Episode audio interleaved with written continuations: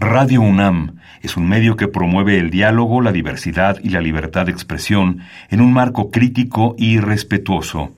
Los comentarios expresados a lo largo de su programación reflejan la opinión de quien los emite, mas no de la radiodifusora. Radio UNAM presenta Al compás de la letra. Al compás de la letra. Un programa conducido por María Ángeles Comezaña.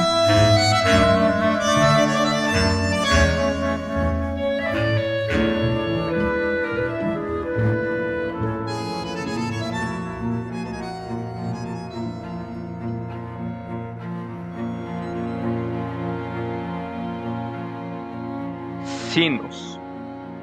Sistema circular que cuida el celo. Satélite que apenas lo provoca. Arena que a la lengua se sofoca. Se impone el orbe junto a su gemelo. Emanan los vapores de su cielo. Los dedos en montículos de moca. Las estrellas son los polvos de la roca que juegan al viajar en paralelo. Planetas que dominan a los soles, luceros de galaxia enamorada, paisaje en la visión del infinito. Orbitan en las ruedas los faroles, anuncian en el cuarto la alborada, comienzan el pináculo del ritmo.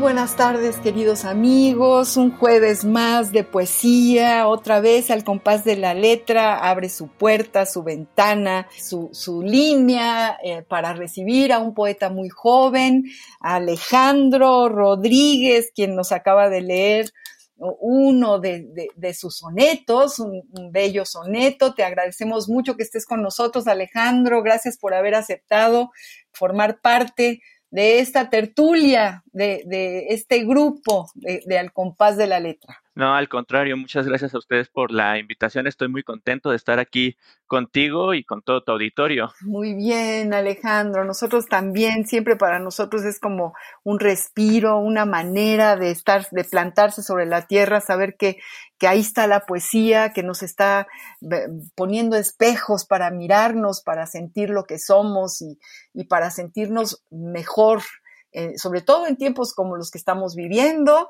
Y bueno, eh, la poesía siempre es un recreo, un recreo maravilloso.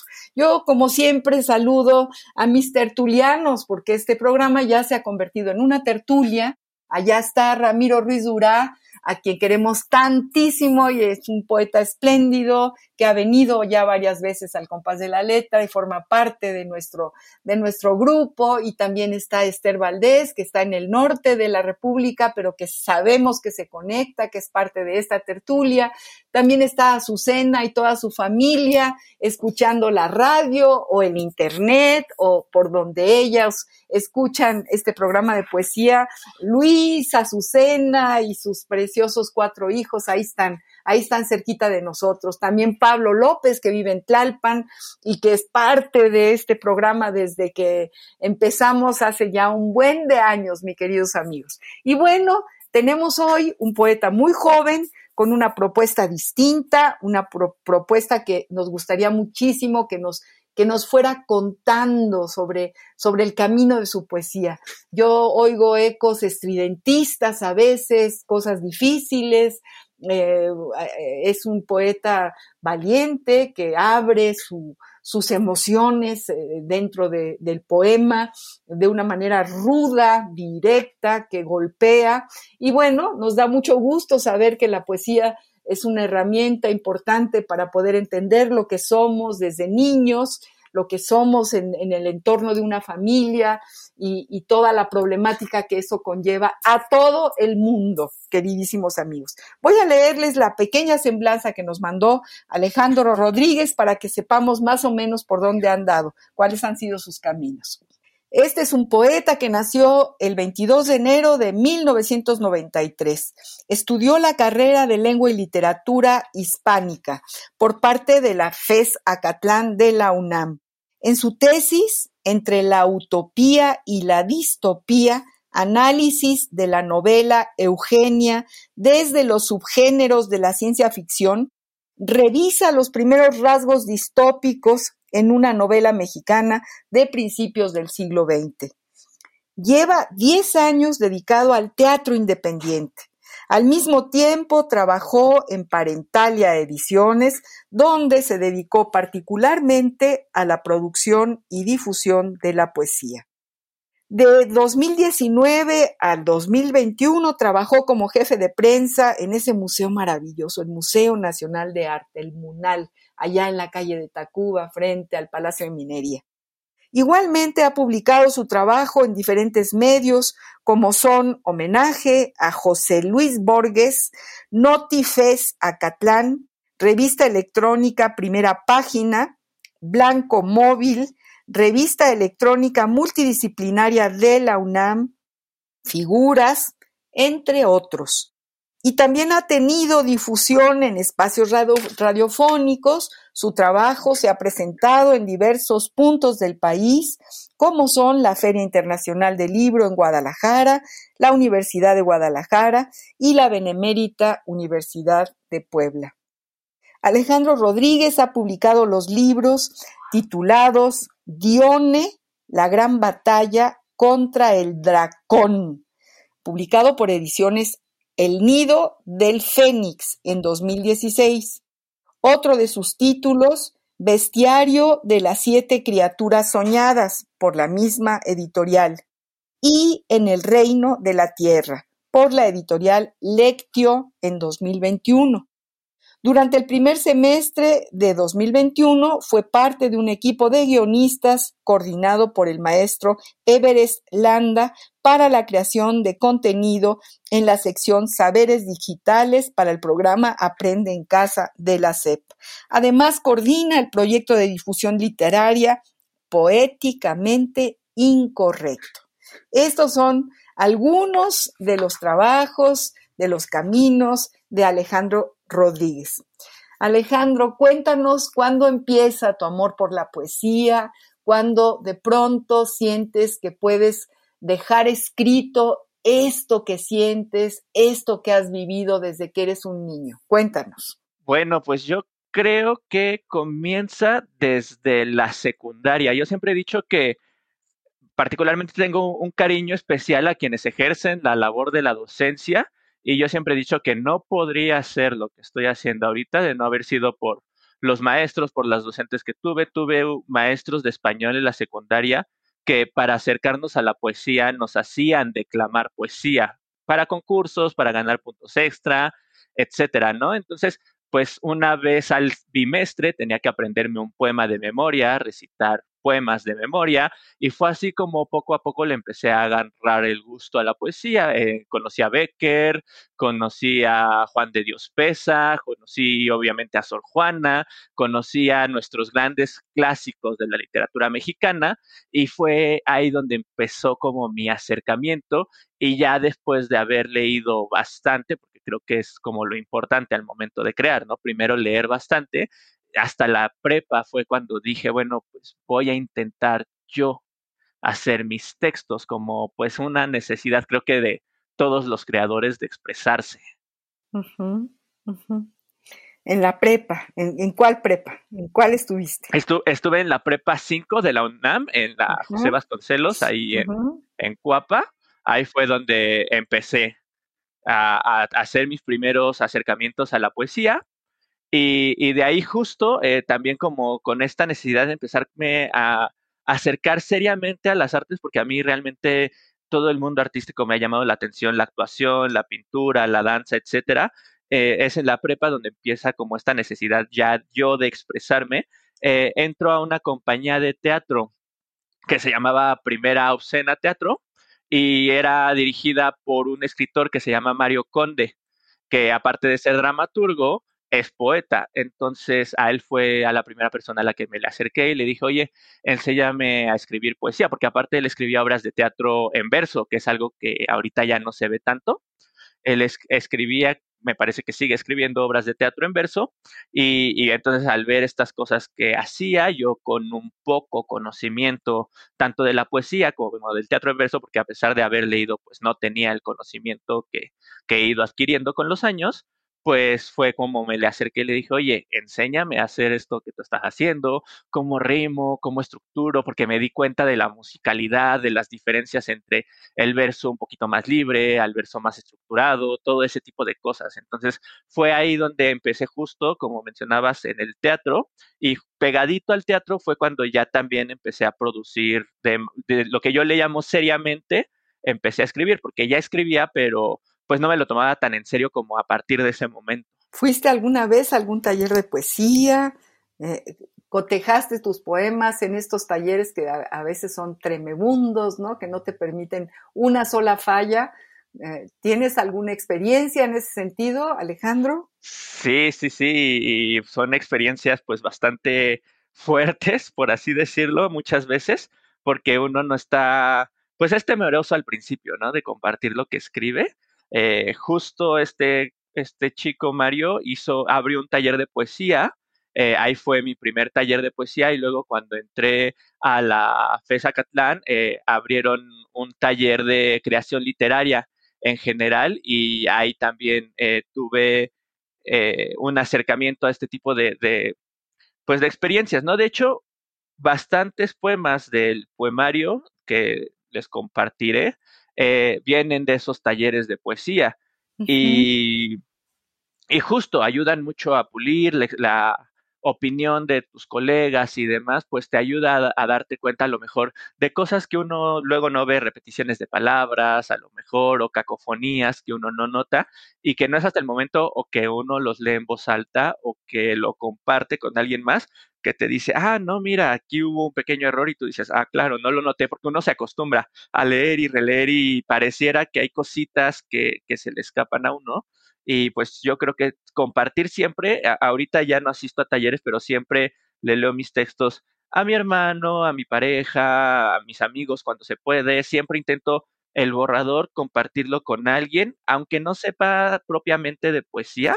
O sea, por ejemplo, mi hermano es físico y no es como muy allegado al mundo de la literatura, pero pues me da la oportunidad de compartirle lo que escribo y me da su opinión, me dice, ah, esto me gustó, esto no me gustó, y creo que eso al final de cuentas enriquece, no importa si te lee cualquier persona, siempre desde mi punto de vista una opinión, mientras se haga de forma constructiva, enriquece tu trabajo. Totalmente de acuerdo. Eh, yo eh, también desde hace muchos años asistía a talleres y a veces los talleres son duros, ¿eh? son, en lugar de estimularte, te, te patean, te batean y entonces de pronto tú dices, bueno, entonces no, esto no es para mí.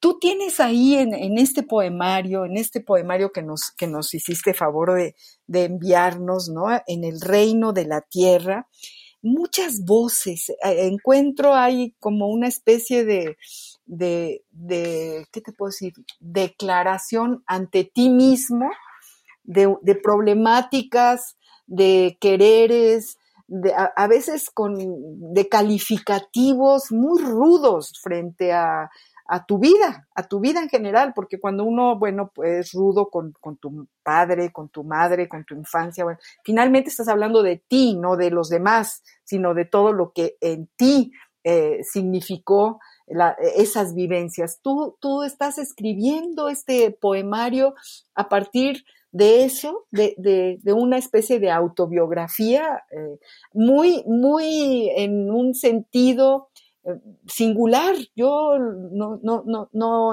no encontré en todo este, este montón de años y de poetas que han venido al programa algún eco que se te, que, que, te llegue a la orilla, pues que llegue a estas orillas que tú nos estás planteando. Muy rudo tu primer poema, ¿no? Tu primer poema es de, verdaderamente un poema que, que, nos, que nos azota, ¿no? Que nos da, en, me parieron las cenizas de un hogar, nací entre abrazos alcohólicos y guerras, disculpas con arreglos, de mercado y promesas de una golpiza nueva. Fui parido en medio del divorcio, con la culpa atravesada en la garganta, de una madre sollozante en la cama, prometieron que sería solo un tiempo. Los techos fueron humo de tabaco, las pantallas hipnóticas, mis docentes, el rock, una cuna para mis sueños, amigos, los habitantes de mi mente. Él me dijo que el rencor no era conmigo, con esa voz hecha de humo y de mentiras. Prometieron que sería solo un tiempo y sigue, y sigue este, este poema. Muy duro, muy, muy, es como una declaración de odio, diría Efraín Huerta, y de amor al mismo tiempo.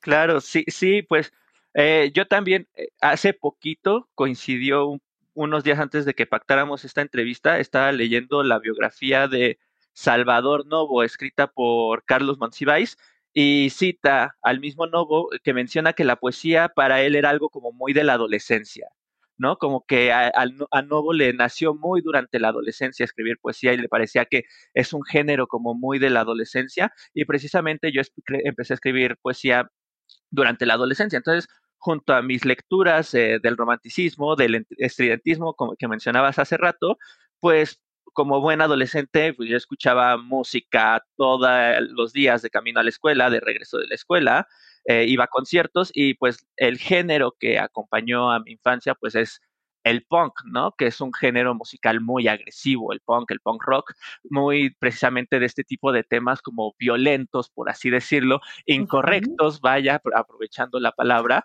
Eh, entonces, eh, en mi poesía, pues sí, rescato todos los géneros literarios que me han influenciado, pero también busco rescatar eh, la música que me influencia. De hecho, el epígrafe del poema que justo mencionabas es de una banda de punk rock eh, que habla precisamente de estos temas, ¿no? Del, divorcio y demás. Vamos a leer este, este, este epígrafe, ¿no?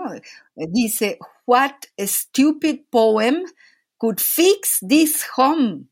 I read it every day qué poema estúpido pudiese eh, arreglar este hogar, ¿no? Eh, lo leo todos los días. Entonces está durísimo. Sí, sí, sí, sí. Y justo, esos versos de la canción me, pegaban súper fuerte, en especial, insisto, en la juventud. Y, y justo yo pensaba, bueno, ¿cuál sería el poema al que refiere la canción? Voy a, voy a escribir el poema al que refiere la canción. No es un poco como un diálogo con esta canción. Eh, ellos mencionan si un estúpido poema pudiera arreglar esta casa, lo leería todo el día, pues entonces yo voy a escribir ese poema que leería todo el día, ¿no? Y, y justo este, como cuando empecé a escribir al principio, antes de los talleres con quienes compartía mi poesía, era con amigos que no escribían, buscaba temas en los que fuéramos comunes, ¿no? Por ejemplo, fue algo que comenté cuando se presentó este libro, que me di cuenta que de la bolita de amigos y amigas que éramos como 10, eh, ocho veníamos de padres divorciados, ¿no? Entonces era algo que a mí me llamaba la atención, al parecer era algo como muy generacional. Este tema, es, todos obviamente habíamos vivido esta experiencia de formas diferentes, coincidíamos en ciertos aspectos, diferíamos en otros, pero eran como temas que coincidían y entonces a partir de ahí yo siempre he querido eh, como bien mencionas, hablar eh, de, mis, de lo que siento, de lo que vivo, de lo que veo a mi alrededor, pero al mismo tiempo de lo que pienso que está sintiendo el que está al lado o la que está al lado de mí, ¿no? Por ejemplo, también hablo mucho de movimientos sociales en este poemario en particular, precisamente precisamente porque también es en la prepa donde me empiezo a acercar a todos estos movimientos sociales, me toca el movimiento del Yo Soy 132 y demás, y justo era algo que estaba compartiendo con mis compañeros y que yo empecé a expresar mediante la poesía. Efectivamente, qué bueno que nos lo platicas. Este, detrás de los poemas hay una historia y también hay como una catarsis. De pronto tú aquí nos dejas ver una catarsis, ¿no? Viertes tus, sentimientos este, sin piedad. No tienes piedad ni de ti ni de quienes estás eh, aludiendo y bueno, por eso te, yo te decía, tiene una fuerza, ¿no? Y es, es, este, es realmente eh, a veces complicado porque también tienes eh, una serie de palabras que, que, utilizas que de pronto me suenan fíjate, un poco Roque Dalton de, de repente, bueno, cuando hablas del polvo de, del polvo de la roca, ¿no? Como son las estrellas, que ese fue el primer poema que nos leíste, eh, eh, eh, los estridentistas, así jalas como hilos, ¿no? De, de, esta tradición fantástica de Arqueles Vela, de Lizar Subide, etcétera, ¿no? Pero bueno, vamos a ir a, la, a la, parte que nos gusta también, que es esta petición que hacemos desde el compás de la letra a todos los poetas que nos, que nos hablen de una palabra, porque cada palabra tiene una fuerza y, tiene un destino y la ruta de nuestro programa eh, va a, dirigirla una palabra que tú decidiste, que nunca nadie ha decidido por esta palabra, lo cual me da muchísimo gusto, que es incorrecto. Vamos a ver qué dice el diccionario del español de México, del Colegio de México, sobre la palabra incorrecto. La ruta de la palabra.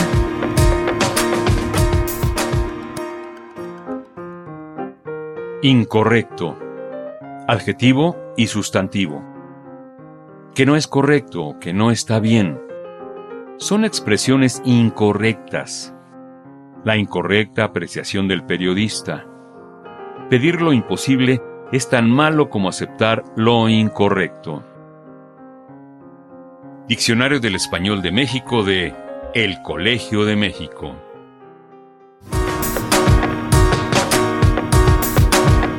La ruta de la palabra. Bueno, pues esta palabra nos tiene que, que, abrir mucho, mucho de qué hablar, mi querido Alejandro Rodríguez, nuestro poeta invitado de hoy, que ha decidido por la palabra incorrecto y, que nos cuentes eh, qué hay atrás de lo incorrecto, por qué esta palabra para, para decidir el programa. Eh, justo me, me, encantó este ejemplo, eh, lo alcancé a medio anotar, pedir lo imposible es como pedir lo incorrecto, me parece que era el ejemplo de, del diccionario, me gustó mucho, porque justo, sí, ¿verdad? Porque justo, justo pienso un poco en, en, en eso al momento de hablar precisamente de lo incorrecto, ¿no? Creo que, por ejemplo, si lo aplicamos al arte, eh, creo que quienes trascienden es quienes se van a lo incorrecto, que eventualmente es curioso, se vuelve lo correcto con el tiempo, ¿no? O sea, estaba pensando ahorita un poco si nos vamos muchísimos años atrás a, a, la Grecia clásica, lo correcto era recitar los poemas hasta que a alguien se le ocurrió lo que no era correcto en ese momento, que fue escribirlos. Y gracias a eso, pues tenemos toda la tradición que tenemos hasta el día de hoy, ¿no? Entonces... A ver, a ver, a ver, vuélvenos, vuélvenos a explicar esta parte. Claro, claro, sí, sí, sí. Este, pues pienso, por ejemplo, en la Iliada, por ejemplo. Eh, antes los, la poesía se recitaba, ¿no? Era algo, todas estas aventuras, Aquiles, todos estos héroes griegos, eran poemas que nadie escribía, que se recitaban hasta que surgió esta necesidad de empezarlos a escribir. Entonces, lo, correcto era solamente recitarlos hasta que a alguien se le ocurrió, ya sea por necesidad, por a lo mejor ingenio, por lo que sea que no podemos saber, lamentablemente, eh, pero que en un momento hubieron personas que tuvieron este, eh, este corte de la historia de empezar a escribir y a perpetuar para siempre estos textos que antes solo eran recitados. ¿No? Sí, pero bueno, no lo escribieron como parte de lo incorrecto, ¿no? Puede, puede haber muchas interpretaciones ahí, Alejandro. En fin, aquí el ejemplo del, del, diccionario del español de México, pedir lo imposible es tan malo como aceptar lo incorrecto, fíjate tú. Eh, eh, eh, los que se, imagínate, ¿no? todo lo que significa escribir la palabra en un texto implica una transición, implica no lo incorrecto, sino una, una forma de trascender aquello que, que, se, que, se, que se quedaba en el aire porque eran palabras recitadas en el aire. Claro, sí, sí, sí, pero yo lo pienso más como en términos de, vaya, de lo socialmente aceptado, por así decirlo. O sea, poniendo otro ejemplo más actual, eh, voy a parafrasear un poco a Gandhi, ¿no? De cuando decía que cuando una ley es absurda, lo correcto es desobedecerla, ¿no? Socialmente, socialmente lo correcto sería obedecer esta ley. Y, Gandhi se va, entre comillas, por lo incorrecto, que insisto, con el tiempo se vuelve, se, le quitamos el prefijo, el in, y se vuelve lo correcto. ¿No? Eso es algo que un poquito a lo que voy. Ajá. Este proyecto de difusión literaria poéticamente incorrecto, cuéntanos algo sobre este proyecto tuyo. Justo eh, en ese proyecto busco un poco difundir la literatura de precisamente de una forma, entre comillas, incorrecta. Hace un tiempo, por ejemplo, eh, hice un video que eh, ganó como mucha pues, pues escandalizó a muchos compañeros de la carrera, por ejemplo, porque hice una comparación entre la poesía clásica, entre la poesía barroca, por ejemplo, con eh, música contemporánea como el pop y como el reggaetón, ¿no? Que es un género que a muchos les causa ahorita como escosor hablar de, de, este género musical, porque es ahorita lo que está de moda, porque es hasta cierto punto un género musical que tiene líricas un poco groseras, pero pues yo hice como este análisis y a muchos compañeros, insisto, no les gustó, les pareció incluso hasta, vuelvo a lo mismo, hasta incorrecto, pero pues yo a mí me gusta trabajar mucho con adolescentes, con jóvenes, así como te platicaba al principio de, la, de, de, de esta plática que hubieron profesores que encontraron la forma de acercarme a mí a la poesía.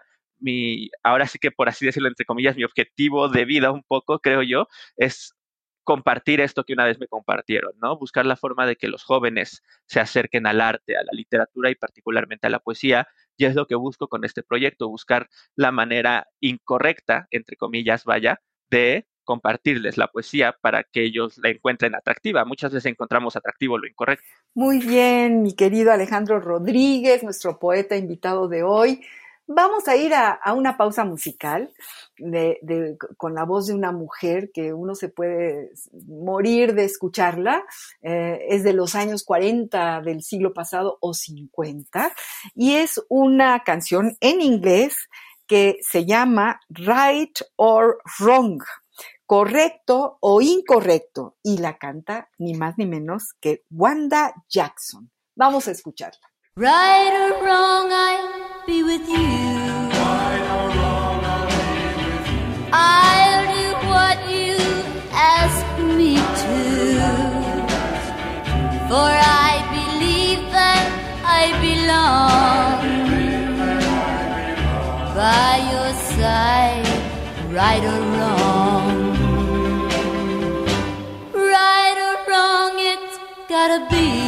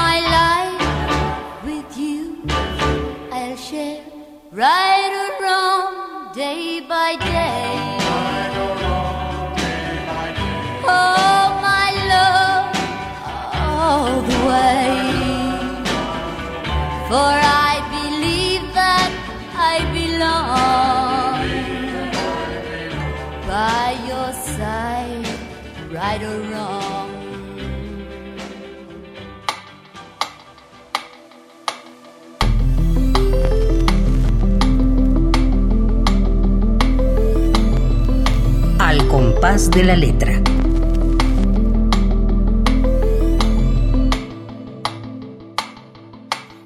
Acabamos de escuchar esta maravillosa canción de los años, yo creo que es la década de los 50 del siglo pasado. Híjole, la genial, la grandiosa Wanda Jackson con esta voz que tiene melodiosa. Nos recuerda a Edward Hopper. Yo me imagino, cuando la oigo me imagino los, la, pintura maravillosa de Edward Hopper, de esta mujer sentada frente a una ventana, eh, dándonos la idea de, de la profundidad de estar sola frente a una ventana desnuda en una cama, en fin, todo eso me evoca esta canción eh, de Wanda Jackson, Right or Wrong, o sea, correcto o incorrecto, y estamos hablando justamente con Alejandro Rodríguez, este poeta con una propuesta distinta, una propuesta nueva, y cuya palabra fue justo eh, lo incorrecto.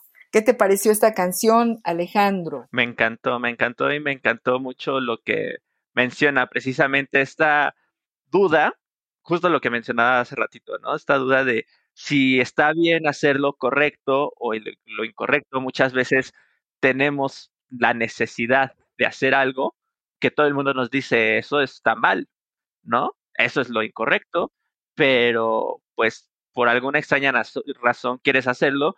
Eh, y no estoy hablando como de cosas negativas, ¿no? O sea, por ejemplo, yo me acuerdo que vuelvo a lo mismo de cuando empiezo a escribir este poemario, cuando empiezo a involucrarme en estos movimientos sociales, pues obviamente no faltaron maestros, familiares que me dijeron, no, eso está mal, no te metas en esas cosas, eso no está bien.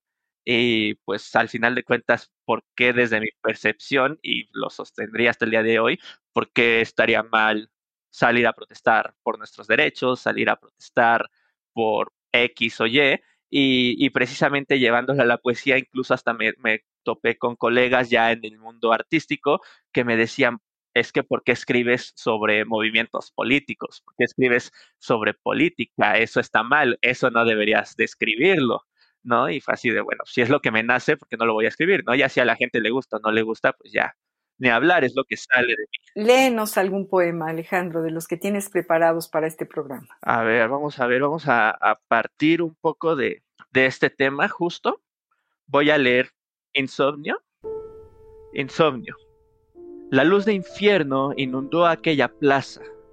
Despertaron de sus sueños los infantes y los demonios dispararon a la plancha. Los gritos se tornaron pesadillas. El cruel reloj se fue con paso lento. Los padres no escucharon a sus hijos. La tierra fecundó flores podridas, regadas con la piel acribillada. Las risas de los monstruos retumbaron hasta agotar el parque en las sonrisas. Los gritos y las lágrimas al cielo desquiciaron a ese ser adormilado. Despierta Dios, el cielo está llorando. Nunca explicaste las razones de la ausencia de tantas almas víctimas del fuego y de las sombras rojas entre las losetas.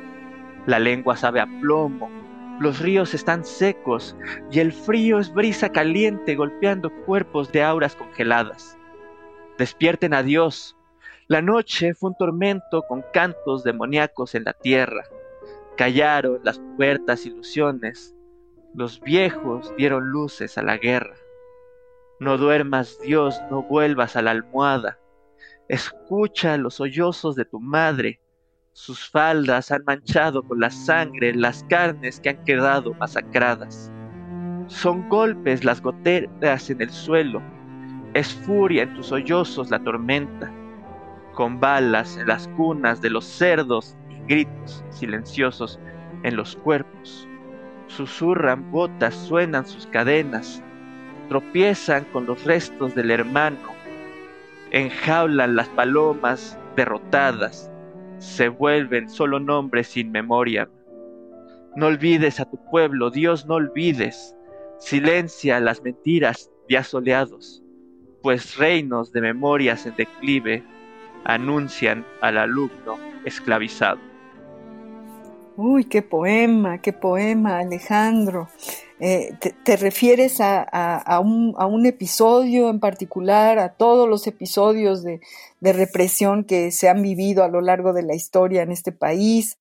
¿Te refieres a, alguna experiencia tuya en particular? ¿Qué hay detrás del poema? ¿Qué historia tienes que contar detrás de este poema?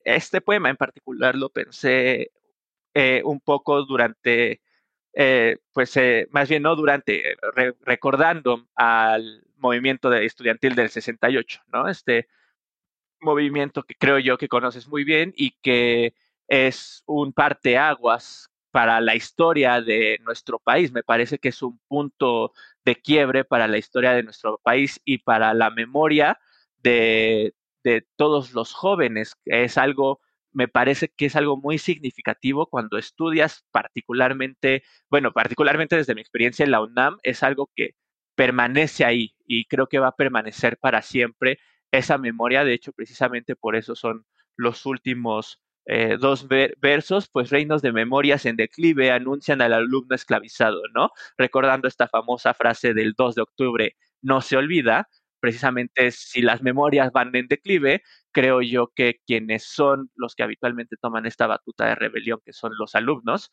si olvidamos el 2 de octubre, eh, volvemos a, a, un, a, una represión, eh, ya no tanto de fuerza, sino hasta intelectual.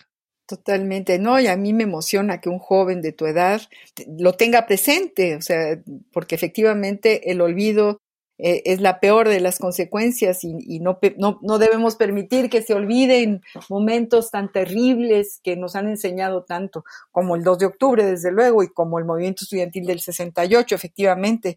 Eh, es mi generación, es, es eh, un momento muy, muy mío, muy nuestro, y me encanta que un joven lo tenga también presente y que lo tenga presente en su poesía. Eso me parece muy importante, Alejandro. Sí, y, justo, insisto, creo que es esta necesidad de recordar y hace un diálogo, un poco la idea de en el reino de la tierra es construirlo. Eh, yo estoy muy metido en el tema de las distopías, eh, un poco de eso va mi tesis de licenciatura. así es, Exacto. así es. Y, pero, algo que no me gusta de los textos distópicos, algo que ya es como estudiado de forma académica, es que siempre tienen un final triste.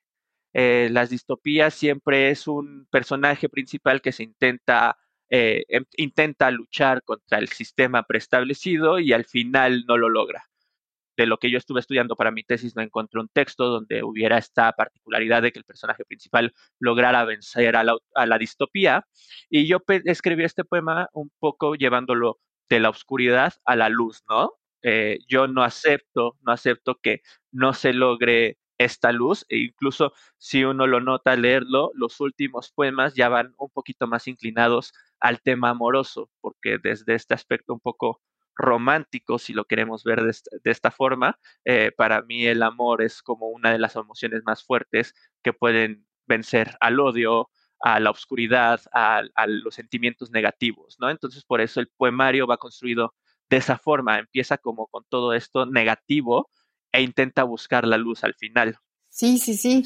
Eh, tienes eh, referentes muy, muy, muy duros que yo creo que a muchos jóvenes Mm, podrían, eh, en fin, atraparlos, ¿no? O sea, los poemas a tu padre, por ejemplo, que son, pues son una declaración, vuelvo a decir, de amor y de odio, ¿no? Exactamente de, los dos extremos, de las dos, eh, es como un, un, contrapunto, un contrapunto que vas tú tejiendo, que vas hilando en tu poesía, ¿no?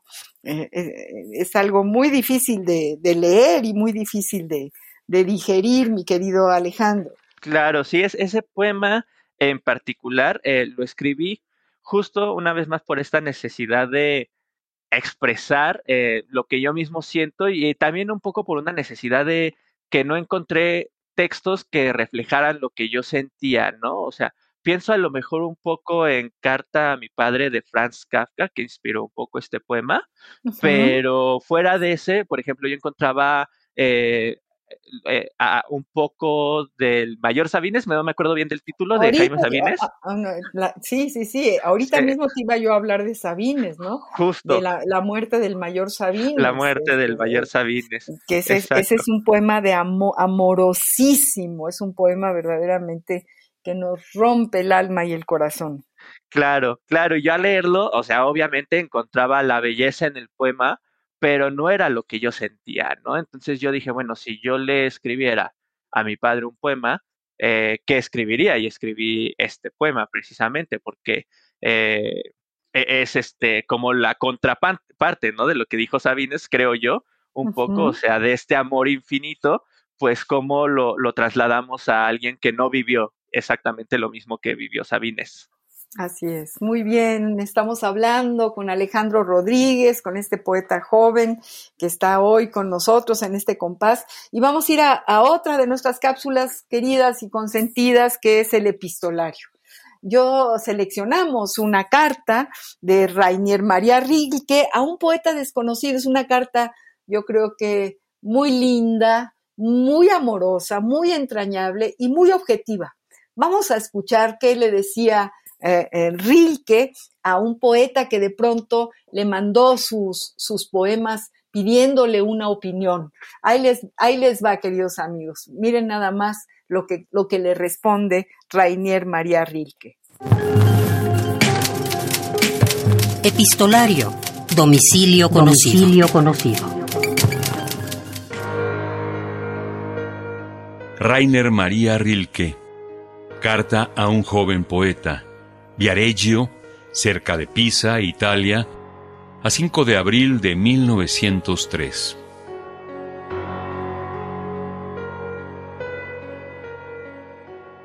Ha de perdonarme, distinguido y estimado Señor, que haya tardado hasta hoy para recordar con gratitud su carta del 24 de febrero. Sepa desde luego que me causará siempre alegría con cada una de sus cartas Solo habrá de ser indulgente con mis respuestas, que quizá lo dejen a menudo sin nada entre las manos. Y es que en realidad, sobre todo ante las cosas más hondas y más importantes, nos hallamos en medio de una soledad sin nombre. Para poder aconsejar y más aún para poder ayudar a otro ser, deben ocurrir y lograrse muchas cosas, y para que se llegue a acertar una sola vez, debe darse toda una constelación de circunstancias propicias. Solo dos cosas más quería decirle hoy. En primer lugar, algo acerca de la ironía. No se deje dominar por ella, y menos que en cualquier otra ocasión en los momentos de esterilidad. En los que sean fecundos, procure aprovecharla como un medio más para comprender la vida. Empleada con pureza, también la ironía es pura, y no hay por qué avergonzarse de ella.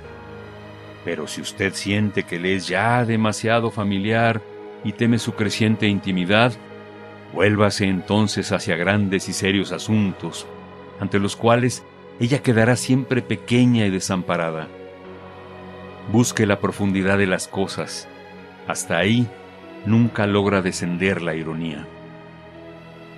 Lo otro que yo quería decirle es esto.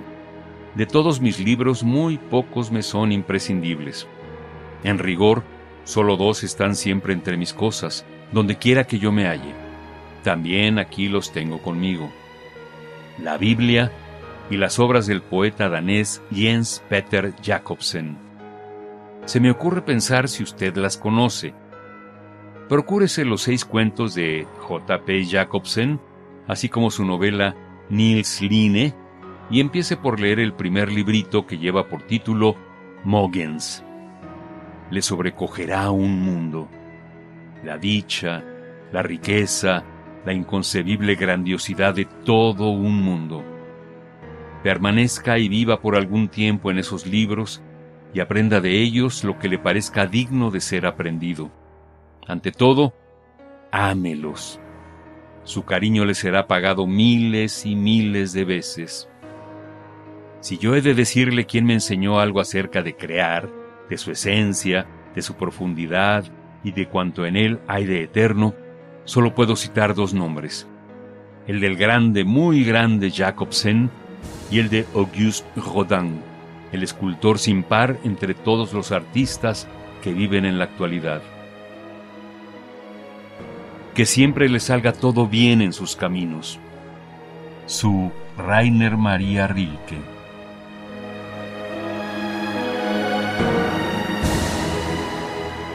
Tomada de cartas a un joven poeta. Voz Juan Stack.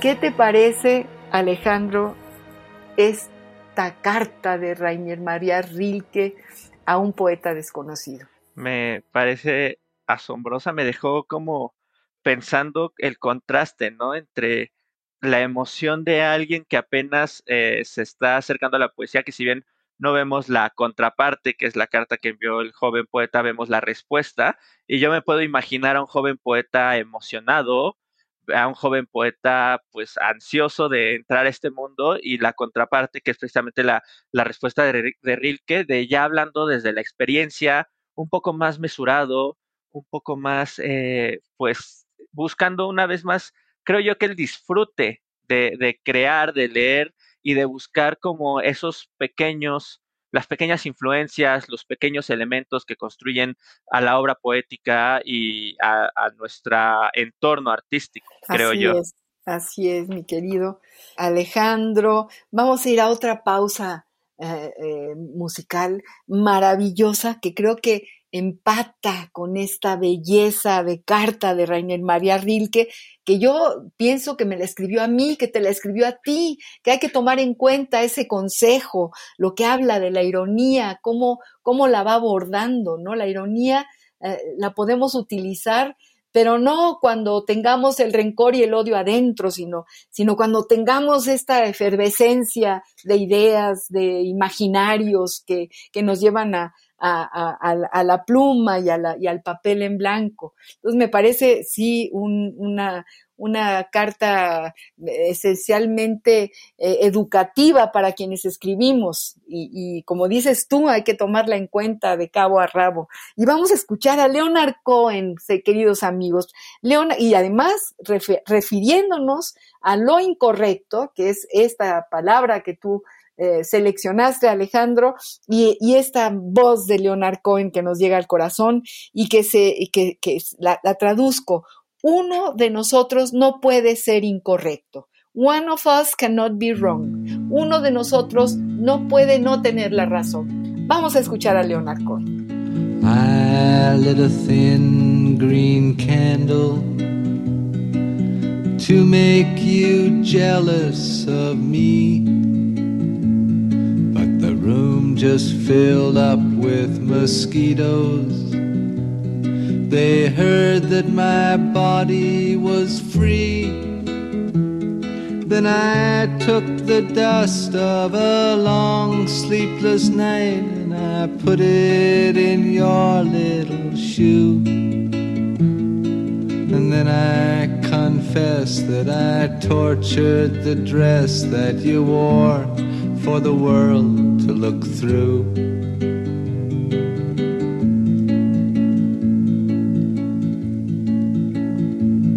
I showed my heart to the doctor. He said I'd just have to quit. Then he wrote himself a prescription, and your name was mentioned in it. Then he locked himself in a library shelf with the details of our honeymoon. And I hear from the nurse that he's gotten much worse, and his practice is all in a ruin.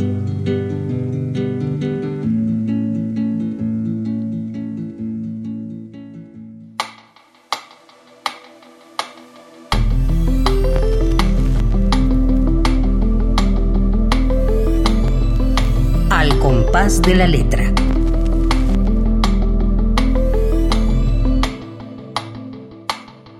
Queridos amigos, acabamos de escuchar la voz de Leonard Cohen. Qué maravilla, qué gran suerte su existencia, su propuesta, su letra, esta voz, esta música, que verdaderamente es un privilegio eh, tenerla siempre con nosotros, una caricia. Y estamos hablando con el poeta joven Alejandro Rodríguez, que nos trae una propuesta distinta, que tiene toda una pasión por las letras, por la poesía, por los movimientos sociales, que nos habla de, de ecos estridentistas porque utiliza palabras muy, muy, muy suyas, muy, muy poco utilizadas en poemas, metáforas, eh, porque es un poeta valiente que habla de lo que siente sin ninguna piedad de sí mismo o de, del interlocutor que lo esté leyendo.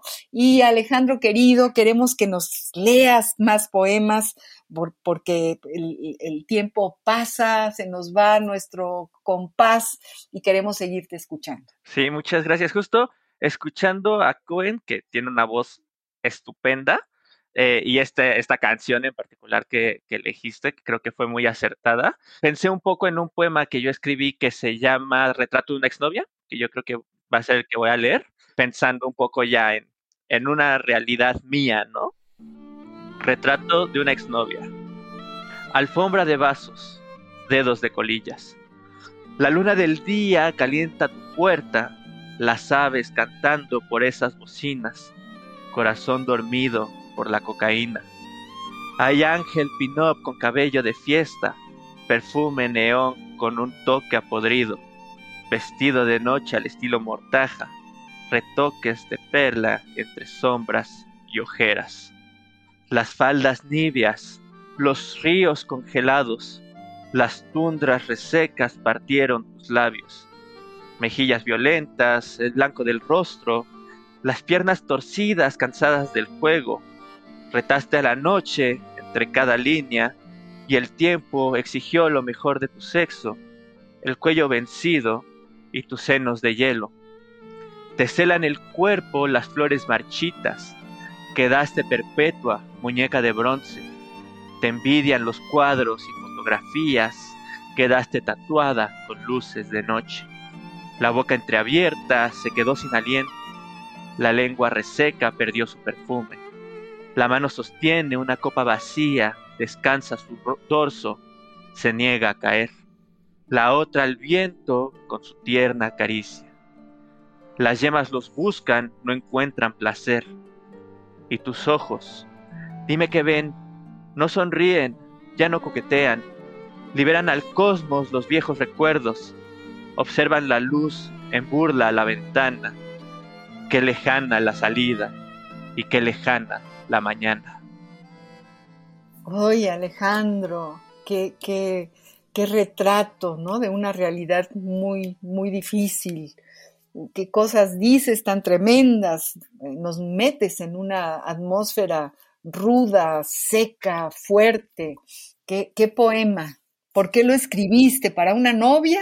Pues sí, sí y, no. Bueno, más que exnovia, podríamos decir como ex pareja, por así decirlo, ex, pareja sentimental, eh, pensando un poco en estos tiempos de, vuelvo una vez más, de juventud, de fiestas, de adolescencia, eh, estos puntos que muchas veces no, no, se ven ya en la adultez tal vez, los padres no ven, pero pues que como tú dices son momentos muy rudos, muy duros eh, en los que pues ves y vives cosas súper, súper, ahora sí que súper locas, ¿no? Súper extrañas de pues alcohol, drogas, etcétera, ¿no? Entonces lo escribí un poco pensando, eh, pues sí, en, en excompañeras que, que, y excompañeros también podríamos decir, pero particularmente en excompañeras y en este tipo de, de eventos, vaya. Yo siempre pregunto, una pregunta difícil de responder, yo creo, porque uno nunca, así, así de, de, lleno, y te la pregunto a ti, ¿para quién escribes? ¿Para quién escribo? Pues yo siento que en primera instancia, en, a riesgo de sonar muy ególatra, creo que no lo es, creo que escribo para mí, ¿no? O sea, para expresarme, porque al final de cuentas puede existir la posibilidad de que en algún momento nadie te lea, pero tú tienes esa necesidad como creador de escribir, de expresarte, de sacar esto que tienes en las entrañas y de compartírselo al mundo. Por alguna extraña razón tomamos esa aventura de compartir lo que sentimos al mundo. Entonces creo que escribo para mí en primera instancia y creo que en segunda instancia escribo eh, para las juventudes, para las adolescencias. Eh, precisamente, no sé si dentro de 10 años, que probablemente no sea así, la juventud sea parecida a la juventud que yo viví, pero al menos que esto sea un retrato de la que yo viví, que conozcan esa experiencia que yo viví, que se sientan identificados o identificadas en algunas partes y en otras partes se den cuenta de que ya cambiaron las cosas.